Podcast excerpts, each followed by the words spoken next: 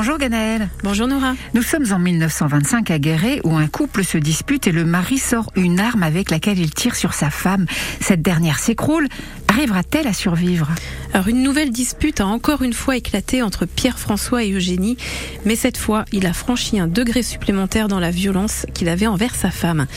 Marie, leur fille de 15 ans, qui a tout vu de la scène, arrive en courant auprès de sa mère au moment où elle la voit s'écrouler à terre. Et Eugénie a été touchée par une balle. Elle hurle de douleur et Marie ordonne à son père de l'aider à monter sa mère dans la chambre afin qu'elle soit installée sur le lit.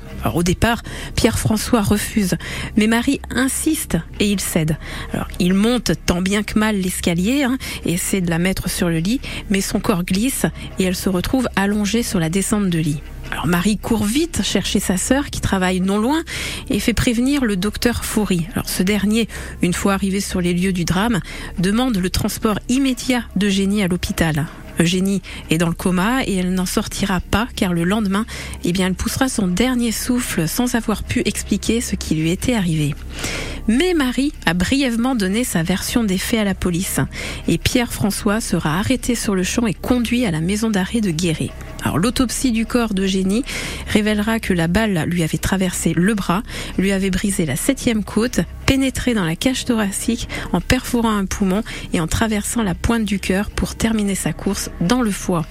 Alors forcément, une grave hémorragie interne s'en est suivie et Eugénie en est morte. Mais étrangement, la balle n'a jamais été retrouvée. Elle n'était pas restée dans le corps d'Eugénie et elle ne sera jamais retrouvée sur le lieu du drame.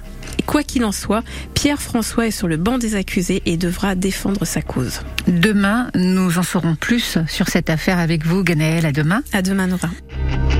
Cette histoire est tirée du livre Crime en Creuse et ailleurs de Bernard Chevalier aux éditions de la Vétison.